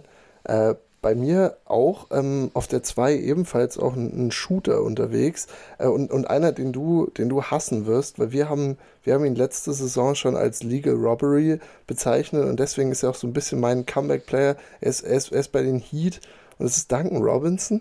Und jedes Mal, mm. ich habe viel Heat geguckt dieses Jahr bisher und jedes Mal, wenn ich die Heat gucke, denke ich mir, ist Duncan Robinson eigentlich der, weiß ich nicht, drittbeste Spieler, viertbeste Spieler in diesem Team, weil er macht diese Saison so unglaublich viel richtig. Er nimmt sich fast sieben Dreier im Spiel, trifft aber mit fast 45 Prozent diese Dreier. Ähm, aber das ist es eigentlich gar nicht, weil das ja irgendwie eine, eine, heiße Hand hat. So, das, das wissen wir eigentlich seit seiner, also seit fünf Jahren. Ähm, was bei ihm dazu kommt, jetzt gerade in der Abwesenheit von Hero, finde ich, ist sein Playmaking. Und, und das ist ein Brett. Also sein Playmaking ist unfassbar gut. Er, er, er macht, er hat so viele, er ist jetzt mehr in Situationen, wo er nicht nur von den Dribble Handoff Actions mit Bam den Ball kriegt und hochgeht, sondern er macht selber Plays. Er kann den Ball auf den Boden setzen, er zieht zum Korb, hat so ein bisschen Midrange mit reingebracht und wie gesagt, findet andere Leute auch. Also jedes Mal, wenn ich Heat-Spiele gucke, und bisher habe ich auch viele Spiele geguckt, wo, wo er auch wirklich überragend gespielt hat. Also es ist, es ist jetzt offensichtlich nicht in der Gesamtheit so, aber das Potenzial oder die Weiterentwicklung von Duncan Robinson ähm, und da, wo er herkommt, dachte ich mir, ich, ich muss ihn mit reinnehmen, weil das ist, er passt bei mir perfekt rein. Das ist dieses Jahr tatsächlich ein Spieler, den ich einfach äh, genieße anzuschauen. Ja, also genieße ich auf jeden Fall nicht, weil, wie gesagt, große Heat-Hass bei mir immer noch vorhanden. Wird sich, glaube ich, auch nie ändern. Ein scheiß Team. Ähm, aber ist mir auch aufgefallen, als ich so ein bisschen drüber geguckt habe bei den, bei den heißen Händen so, äh, ist safe ein Comeback-Player, weil die letzten beiden Jahre waren nicht so geil von ihm. Besonders letztes Jahr war halt absoluter Rotz für ihn. Also wenn du ein Shooter bist, der eigentlich, was letztes Jahr eigentlich nichts gebracht hat anderes ähm, und du triffst nicht, ist schon scheiße. Deswegen hat er ja auch wirklich viel, viel weniger gespielt. Und dieses Jahr ist er wieder back und trifft halt 45% von draußen und auch fast 50% von aus dem Feld, was auch komisch ist für ihn, weil das ist eher etwas, was man auch vermutlich jetzt was wieder runtergehen wird. Aber ja, du hast es angesprochen, also auch Äh, Career High in Assist, fast gedoppelt da. 1,8, jetzt 2,7 ist jetzt nicht die Welt, aber für einen Spieler, der sonst da echt wenig gegeben hat, hat sich viel gesteigert. Aber schön, dass du ihn genommen hast. Ich hätte ihn safe nicht genommen. Aber weiß ich auf jeden Fall, wo, äh, wo dein Team attackiert wird. Also, ähm, da hast du natürlich Sachs daneben, der ein kranker Defender ist, aber äh, der wird attackiert, Robinson. Aber Robinson, das ist mir auch aufgefallen, dieses Jahr passable. Also in der Defense, er hat nicht mehr diese, weil er ist ja relativ groß, er ist glaube ich 6'6 oder so, also auch für, ein, für einen Shooter relativ. 6'7. 6'7 sogar, ähm, mit Schuhen. Aber er, er ist dadurch, ähm, ich finde, er, er, er, er schafft es besser vor Leuten zu bleiben. Also wenn ich ihn defensiv sehe, dann kriege ich nicht denke ich nicht, oh wow, okay, gut, das ist, weißt du, das ist so ein Walk-by, sondern ich finde, ich, vielleicht liegt es an dem höheren Effort-Level diese Saison oder, oder was auch immer, aber er ist kein, er ist kein, er wird kein Jalen Sachs sein, niemals, aber ich habe ihn darunter auch irgendwie mit reingenommen, weil ich dachte, hey, er, er ist irgendwie passable in der Defense geworden und schafft es vor Leuten zu bleiben und hat dann, wie gesagt, genug Körper eigentlich auch, um vielleicht sogar am Rim das Ganze nochmal zu attackieren. Aber wie gesagt, er spielt auch unter Spo in einer sehr guten Defense, also ihm wird da auch ein bisschen was abgenommen, vor allem wenn du auch Bam hinter dir hast. Trotzdem, ja, genau, Robinson muss ich auch nochmal in der Defense nochmal kurz verteidigen. Ähm, du kannst gern weitermachen mit deinem Frontcourt. Wir sind, wir gehen weiter. Nochmal ganz kurz, also gelistet ist Kevin Love ja als 6'8. Heißt. Kevin Love. Kevin Love, 6'8 gelistet und Duncan Robbins 6'7. Also das ist, das ist ein, ich weiß nicht, ob das jetzt nur mir so vorkommt, aber es ist ein Riesenunterschied. Also da liegen, ja, weiß nicht, wie viele Inches dazwischen, aber auf jeden Fall eine Menge. Deswegen, äh, ja, weiß ich nicht, wie, wie ich dem Ganzen hier trauen soll. Obwohl Kevin Love auch schon alt, vielleicht ist er schon geschrumpft. Aber, Kevin ja, Love war mal Seven Foot, glaube ich. Aber, der, der Rücken hält ihn, hält ihn dann nicht mehr so gut und deswegen ist er ein bisschen Vermutlich. eingeschrumpft. Ja, nee, also Kevin Love auf 6'8 hätte ich niemals gedacht. Niemals. Ich auch nicht. Ich auch nicht. Ich, also ich wollte nur darauf gucken, wie es gerade bei dem Saison läuft. Wie gesagt, Heat gucke ich mir sehr wenig an. Ich habe jetzt noch einen Guy, der ein früherer Heat-Spieler war auf Small Forward.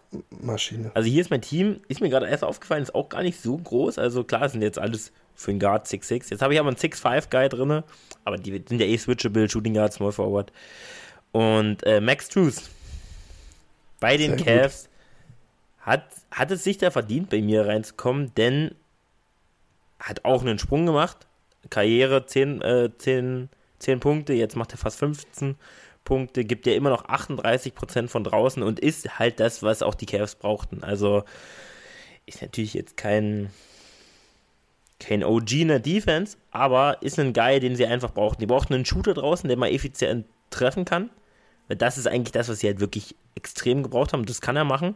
Momentan spielt er vielleicht eine Rolle, die etwas zu groß ist. Hatten wir aber schon mal angesprochen, wenn wir die Cavs angucken, weil momentan ja auch immer noch oft äh, Mitchell oder Garland angeschlagen sind.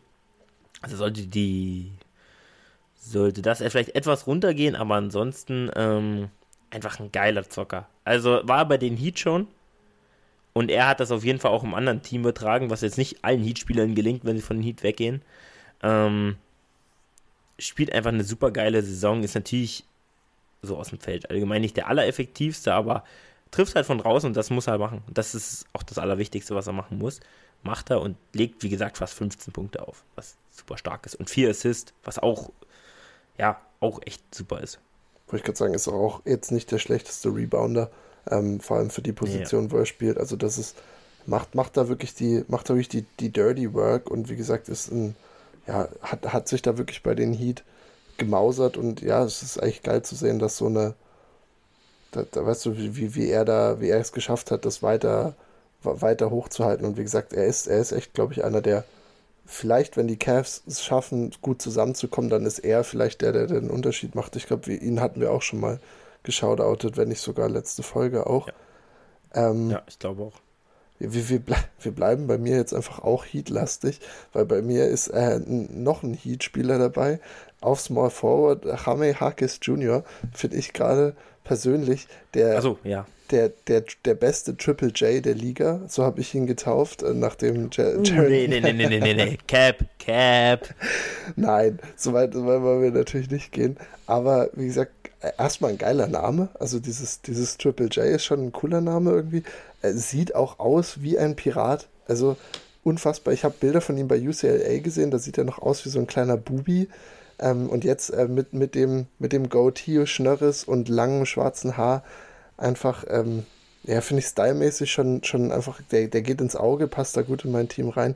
Äh, und, und auch er wie Robinson finde ich einfach schön, wenn ich jedes Mal, wenn ich mir die Heat angucke, denke ich mir, ah, keine Ahnung, das ist, den können sie, glaube ich, richtig gut entwickeln, weil er auch einfach ist ein High-IQ-Player, relativ groß auch wieder. Das heißt, er, er, er macht einfach, also er, er kann gut, er wirft ganz, ganz okay diese Saison, sogar fast 40 Prozent von, von draußen, was jetzt, wie gesagt, ist noch viel zu klein, die Samples heißt, dass man das beurteilen könnte auf, auf Dauer. Aber wie gesagt, die, die Plays, die er dann auch off the dribble machen kann, ähm, wie er Rotationen erahnt, den extra Pass spielen kann, also weiß ich nicht, er ist auch schon öfter jetzt in Situationen gewesen, wo er wirklich klatsch auch aus der Midrange mal einen Wurf macht. Also, weiß nicht, gefällt mir. Er übernimmt, glaube ich, so ein bisschen auch die Max Drews Rolle, würde ich jetzt fast sagen. Deswegen dachte ich, hat das ganz gut gepasst. Äh, und ja, also einfach äh, einer mit viel Potenzial. Also ist jetzt noch nicht noch, noch kein etablierter äh, Max Drews eben, aber ich, ich denke, der, der könnte meinem eh schon jungen Team wirklich ähm, nochmal mehr Boost geben. Und wie gesagt, auch in der Defense ist er, ist er okay. Kann man auch noch nicht so viel zu sagen, aber ist, wie gesagt, hat, hat eigentlich einen Körper, mit dem man da arbeiten kann irgendwie. Ja, safe. Also ist passt perfekt rein für die. Also ist halt, wie gesagt, so ein Spieler, der die White Plays macht. Der macht einfach die White Plays. Ähm, und ja, ist ja jeden Fall der Stil momentan aus dem Draft. Also, ähm, jetzt auf 18 gedraftet und ist einfach ein Spieler, der super effizient, der auch, den sich jedes Team einfach wünscht. So eine Player willst du haben in deinem Team, die effizient scoren, die dir auch von einem anderen ein bisschen was geben. Und ja, ist ein guter Pick, wie gesagt, die Heat. Von ihm habe ich vielleicht sogar noch am meisten von den Heat gesehen. Ähm, weil er einfach auch oft ein Highlights drin ist, so Bookies, die ja geil spielen. Sieht man ja auch oft. Äh, aber, also, als der gedraftet wurde von den Heat, das hat einfach so perfekt gepasst. Also, dieser Typ ist das, was die Heat da irgendwie machen. Also, ist schon eigentlich zu hoch gedraftet worden, aber ist sonst eigentlich genau das, was sie, was sie da haben wollen. Und ist ein guter Guy, ist ein guter Guy. Also, momentan wird es schwer für mich in meinem Team, das sehe ich schon. Also, sind die gute Jungs, die du hast. Jawohl, möchtest du, weit, möchtest du weitermachen? Weil, ja, jetzt, jetzt kommen, glaube ich, meine, meine schwächsten Positionen fast. Ähm, okay. Aber uns fehlen noch die 4 und die 5. Ja. Ja. Das sind tatsächlich meine mit Abstand stärksten Positionen. Also, da habe ich mir äh, die besten Jungs rausgesucht und äh, die brauche ich jetzt, glaube ich, auch gegen dich. Ich habe hier einen Spieler, wie gesagt, Power Forward, den ich äh, sehr, sehr mag der in einem Team spielt, was, was nicht gut ist, der mir aber sehr gut gefällt, Jeremy Grant. Ja, okay, dachte ich mir. Ja, es ist, da kommt, da kommt die Veteranenkeule raus. Ja, macht Sinn. So ein Guy, den brauchte ich. Den brauchte ich. Und äh, ich habe mich auch für ihn entschieden, weil er momentan echt in einem schlechten Team, wie gesagt, auch jetzt äh, dies Jahr auch noch gesagt, ohne Dame, er legt 22 Punkte auf. Das ist top und er wirft 41% von draußen und er gibt dir halt sonst auch das, was du, was du brauchst. Also einen Stil, einen Block. Der wird auch, äh, also kann defensiv halt auch sehr, sehr gut spielen. Äh, ist halt momentan bei den Trailblazers. Also hängt sich vielleicht manchmal nicht komplett rein. Aber wie gesagt, ist sonst ist eigentlich ein Winning Player, den jedes Team gerne hätte. Und ähm, ja, den feiere ich einfach so als Spieler. Ich, mein anderer Guy wäre Scotty Barnes gewesen. Ich finde auch, der hat nochmal einen, einen Sprung gemacht. Wäre auch ähnlich guter Spieler gewesen. Ähm, vielleicht, also sogar besser, weil er halt auch dieses Jahr den Dreier trifft, was jetzt so das wäre, was noch bei ihm so gefehlt hätte, weil ansonsten gibt er die Assist, Rebounds ähm, und auch 20 Punkte. Also er hat eigentlich einen größeren Sprung gemacht als Grant. Ich wollte, Scotty ist halt schon, ja, ist auch ein Guy, den man schon kennt und deswegen Grant. Nochmal den Shoutout geben in seiner 100. Saison. welche Saison ist es? Weiß gar nicht. Aber auf jeden Fall einige Saisons schon seit, ja, glaube ich, die zehnte Saison schon. Ähm, also auch echt viel schon gespielt. Ich glaub, Hat er, sich verdient, bei mir reinzukommen.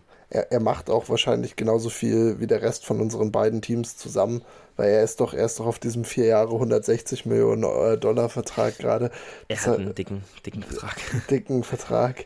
Äh, aber äh, ich, ja, du, du bist Jeremy Grant-Fan. Ich, ich bin es auch, eigentlich seitdem er bei den Nuggets damals war. Dann ist er doch zu den Pistons gegangen, dann zu den Trailblazers. Also ähm, hat einiges probiert, verschiedene Richtungen, eben mit von, von halt guter Rollenspieler zu, ich versuche es in meinem eigenen Team, versuche mein Scoring auszubauen. Ich glaube, wie gesagt, ist ein kompletter Spieler. Ich weiß jetzt nicht, ob er jemals wegkommt, richtig aus der Portland-Situation, weil er eben, wie gesagt, er, er, also er hat schon den, den Cap-Hit mitzunehmen, ist schon ganz schön krass. Ähm, aber musst dir auch irgendeinen Gegenwert schicken, damit du den aufnehmen kannst. Richtig, Also du musst also einen von deinen Guys, die so viel verdienen, da muss schon echt ein Scheißspieler sein, im Endeffekt, Ja. der so viel verdient. Richtig. Also, dass du das irgendwie, dass du das matchen kannst. Aber wie gesagt, ich, er hat sich jetzt auch eben für dieses Portland-Angebot entschieden. Deswegen passt es super. Mein, mein, mein ähm, Power Forward könnte, könnte glaube ich, nicht kontrastierender dazu sein. Er ist auch, glaube ich, gar kein richtiger Power Forward. Eigentlich, äh, da, da, da geht bei mir ein bisschen die Größe flöten jetzt, äh, weil er ist auf jeden Fall kein guter Shooter wie Jeremy Grant, aber eine, fast eine Ben Simmons Double-Double-Maschine, auch ein Rookie. Äh, Asar Thompson habe ich mir hier mit reingenommen. Ähm, für mich bisher, also der Arman Thompson auch noch nicht so viel gespielt, aber Assar immer wieder, auch wenn ich die, die Pistons nicht gucken kann, wenn ich äh, Highlights von ihm sehe, dann, dann bin ich happy, weil er ist einfach unfassbar guter Defender, also einfach so athletisch, auch im, äh, merkt man auch in der Offense, wie gesagt, wirft, glaube ich, wirft gerade 13% von draußen, also dem darfst du wirklich halt keinen Ball in die Hand geben.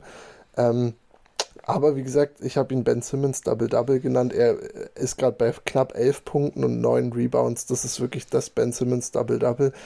Äh, und ja, also er ist einfach, keine Ahnung, er ist so der Rookie, der einfach unterm Radar fliegen wird. Vielleicht kommt er in ein All-Rookie-Team.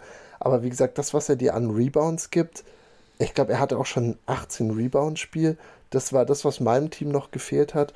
Und halt zusammen mit der Defense weiß ich nicht, ist er so athletisch. Er darf halt im Angriff absolut keinen Wurf nehmen für mich.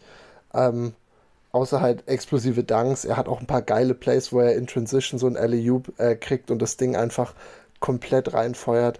Dementsprechend, äh, ich finde ihn bei allem, was er um den Korb rum macht, auch ähm, elektrisierend. Deswegen, ich nehme äh, Asar Thompson noch mit auf der 4. Ja, also ich finde den auch sehr geil.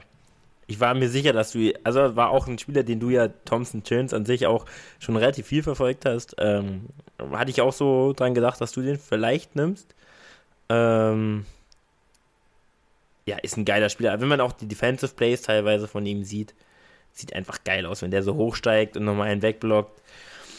Ist natürlich das Spiel. Ich habe mir noch ein bisschen, also ich kannte die ja nicht so gut. Ich dachte, ein bisschen mehr gibt er einem Scoring-wise. Also ein bisschen mehr Versatilität. Ich, wie gesagt, kannte die Jungs jetzt gar nicht. Ich dachte, er war der bessere Shooter oder der andere war der bessere Shooter. Es war Ich dachte auf Amen, jeden Fall, Amen war immer der bessere Shooter eigentlich. Achso, okay, okay, okay.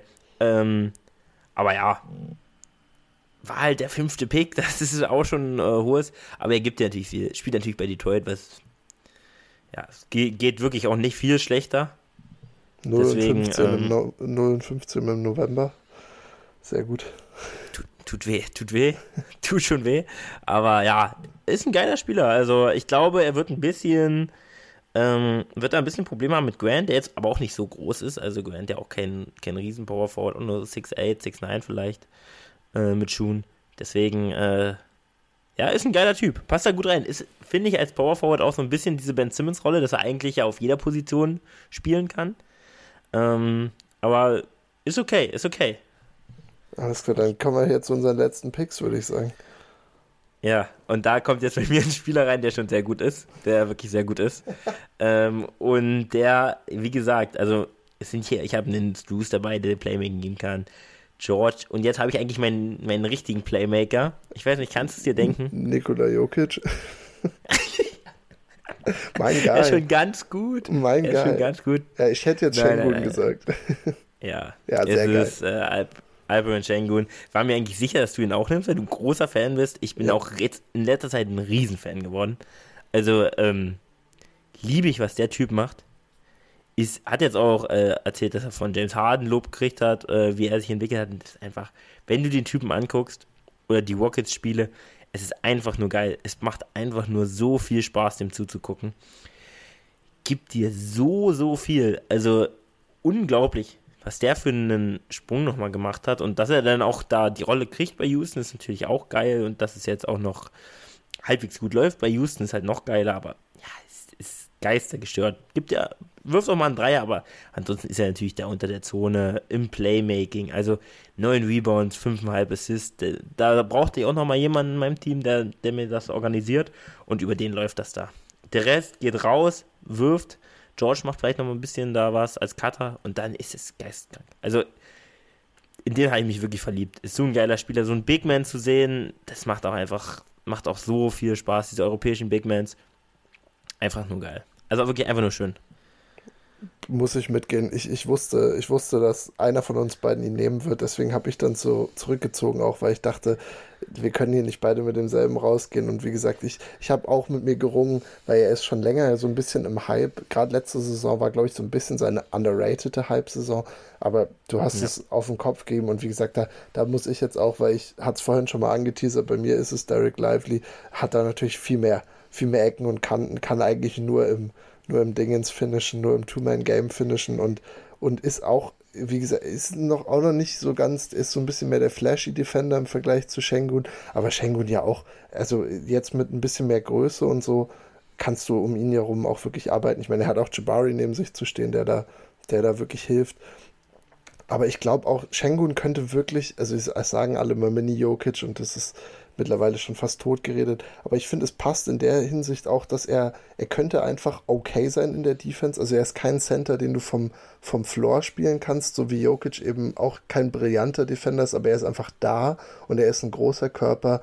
Und dann alles, was er offensiv macht, wiegelt das halt einfach ab. Also das ist, das ist bei Shengun einfach so. Also er hat, er hat da das Potenzial, dass Houston tatsächlich eine Offense irgendwie um ihn herum aufbauen kann oder halt, wie gesagt, und dann hast du noch Alternativen mit Van Vliet, mit Jalen Green.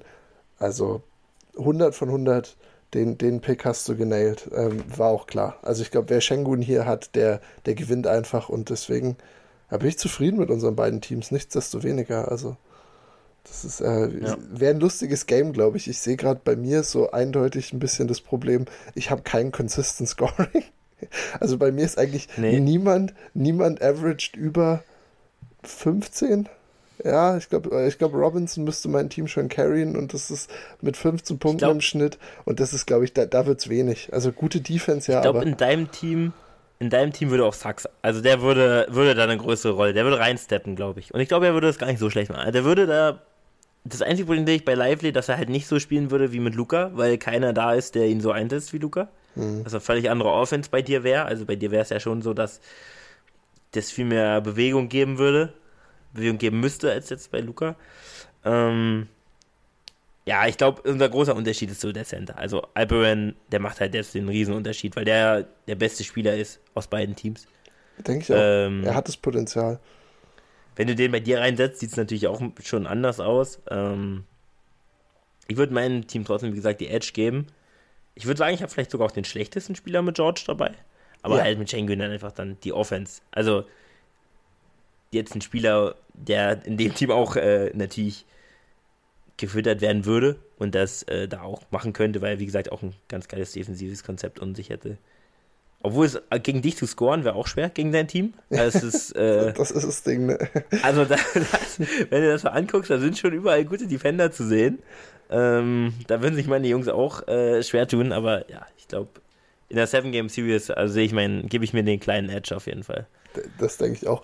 Aber es hat echt, hat bis hierhin mega Spaß gemacht. War eine gute Episode, My Guy. Ja. Ich freue mich aufs nächste Jahr natürlich dann auch wieder. Und ich weiß gar nicht, hast du noch, ich, ich habe äh, hab versprochen, dass ich eigentlich irgendwas empfehlen will, weil wir sind jetzt schon relativ weit fortgeschritten. Hast, hast du noch was, hast du noch was zum NBA allgemein oder zu Basketball, irgendwas? Sonst können wir hier in, in den Abschluss reingehen. Ja, ja, können, können wir gerne machen. Ja, okay, dann mein Shoutout an Tribute von Panem-Film, äh, der, der neue.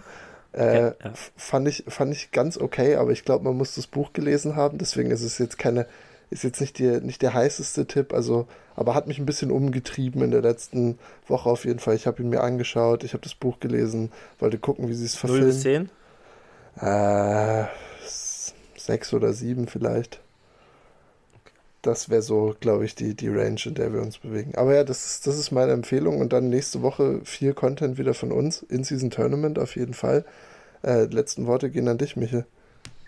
Ja, also ich habe auch einen kleinen Shoutout mitgebracht. Ähm, der Shoutout geht an Dresden, an die Altstadt von Dresden, die wirklich sehr schön ist. Also äh, Dresden ja wieder aufgebaut in einem sehr schönen Stile.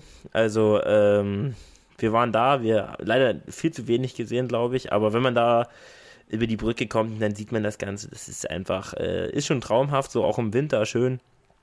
Ähm, war schön verschneit, dann war der Weihnachtsmarkt da. War echt geil und äh, da geht mein Shoutout raus. Und damit macht's gut.